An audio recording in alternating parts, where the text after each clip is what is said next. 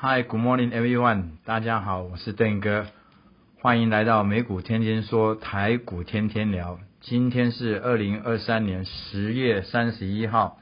也是这个月的最后一天的交易日。好，今天呢，美股市场的这个收市，我相信呢，对这一个做多的朋友呢，又有一大信心的鼓舞的力量存在。好，我们现在来分解、分享、分解今天美股大涨的原因，还有台股后续的走势。我们先来看今天美股啊，这个道琼斯工业指数是大涨了五百多点，科技股指数呢，刚开始的时候涨势其实是跟不上这个脚步的，因为上周五的时候，这个道琼斯的跌幅本来就比较大，所以它涨起来的时候反弹的力量呢也比较强一点点。那这个呃。纳斯达克科技股指数呢，半导体呢，只能说是啊差强人意。你说它很差，还没它也没有很差；你说它很强，它也没有很强。总而言之，今天是领头的是这个上涨的指数是在道琼斯工业指数这一边啊，尤其是这些大型的蓝筹股。好，我们现在我我以我个人的观点跟大家报告这个后市方向看美股哈，然后再来再来联系台股。现在我看这个美股大部分的这个重要的财报全部都公告完毕了，尤其这些重量级的公司，除了苹果这个星期还没公布以外，大部分呢都已经出来了。凭良心讲，这一次的这一季的这个财报呢来说呢，还算是是不不错的一个财报啊，好过很多很多市场上面的分析师的预期。那之所以不能够股票有个乘胜追击的。大涨的原因就是因为啊前阵子呢前一季呢这个涨幅呢过大，而且都偏重在这一些大型的蓝筹股上面，譬如说像这个上一季的时候，像 Google 啊，或者是呃 Netflix 啊，甚至是像呃英伟达、辉达这些股票上面啊，还有这个亚马逊、Amazon 啊，所以这一次呢，如果说这一次这些大型的蓝筹股呢，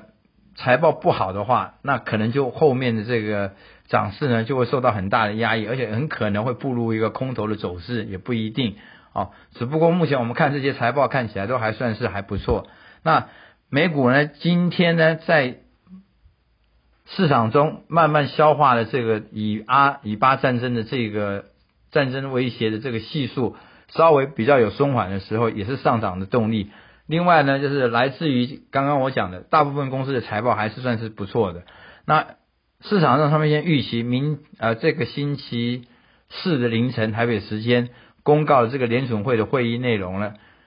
啊这个月的升息大概的几率是零了啊，下个月十二月份、十二月份的升息的几率就比较高一点点。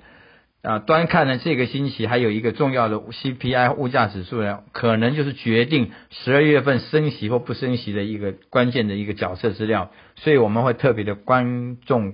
啊，关注观察它，然后第一手的时间有消息出来的时候，邓哥会跟大家报告。OK，美股呢，今天呢这个上涨呢，一定会在导引台股今天这个上涨的几率会居高，不过大家千万不要忽略了一件事哈。星期五美股是有大跌，台股呢没有大跌，所以今天美股大跌反弹上涨是很正常的一个系数。台股呢也是会上涨，但是未必会像美股有这么大的涨幅的力量。但是呢，我们也不敢保证，因为为什么我不敢讲保证？这个本来就没有保证的，是因为我们从经验上面观察哈，昨天呢台股呢在星期五美股下跌之中，台股的表现呢。反而就没有下跌，而是一个弱势的反弹上涨。除了几个重量级的这个啊股票呢表现比较差以外，譬如说台积电跟红海，但是在另外一个新的这个精神指标代表联发科的上涨带领之下，IC 设计族群还有包含的这个生技股都有不错的这个表现。好，那我们现在就把这个。目光视线拉回来，台股今天怎么样来看？怎么样来啊操作台北股市的这个呃这个逻辑？好，现在呢，在台北股市有几个话题呢是值得我们去关注的哈。然后这几个话题看是能能不能够发酵，然后让这个大盘的成交量能够整个放大。因为大盘如果成交量你不放大的话，没有新的资金进来的话，那表现的空间就有限。就是几档股或者是或是类股当中的几档股的表现比较优异，没有办法全面性全面化。好，那我今天我们还是以量价的为第一优先。最先我们一定要看这个量有没有出来，不管它是往上涨的方向，或者是往下跌的这个方向，量呢有放大，价的波动才会大啊。这个观念的原则大家一定要记住。昨天呢最强势的是联发科啊，它的上涨呢后面呢就背后有两个讯号因素，第一个就是这个手机的这一个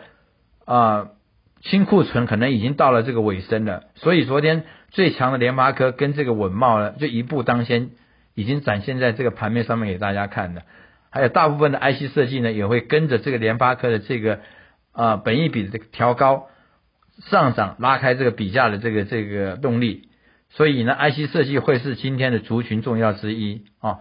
不管是联发科啦，啊，或者是智源呐、威盛呐。甚至这个我一直一路看好的翼龙跟细维，我们今天还是把它当做看盘的重心。第二个就是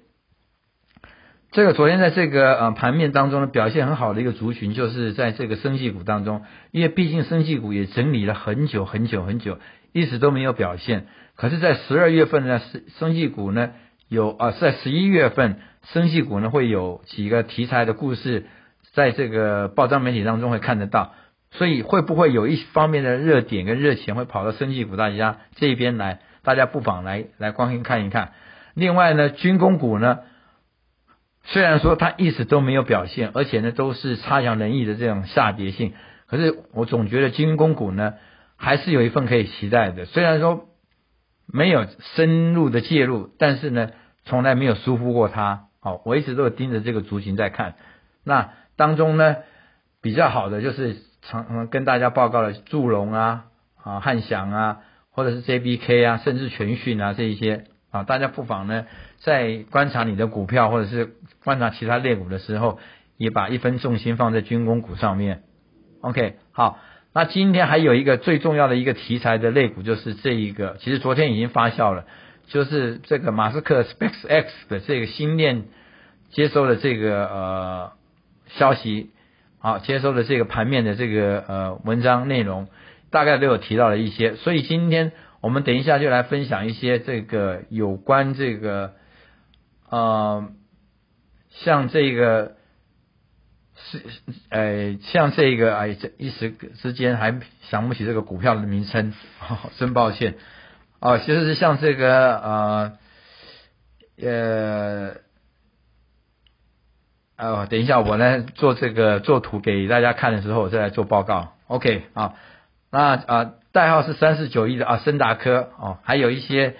这些啊通讯类股，譬如说起基呀哦，还有这个嗯这个啊森达呀，这些都是可以参考的这些标的。好，那我们今天的这个语音分享就到这边告一段落，祝福大家操作顺利，智慧幸运在我们身边。拜拜。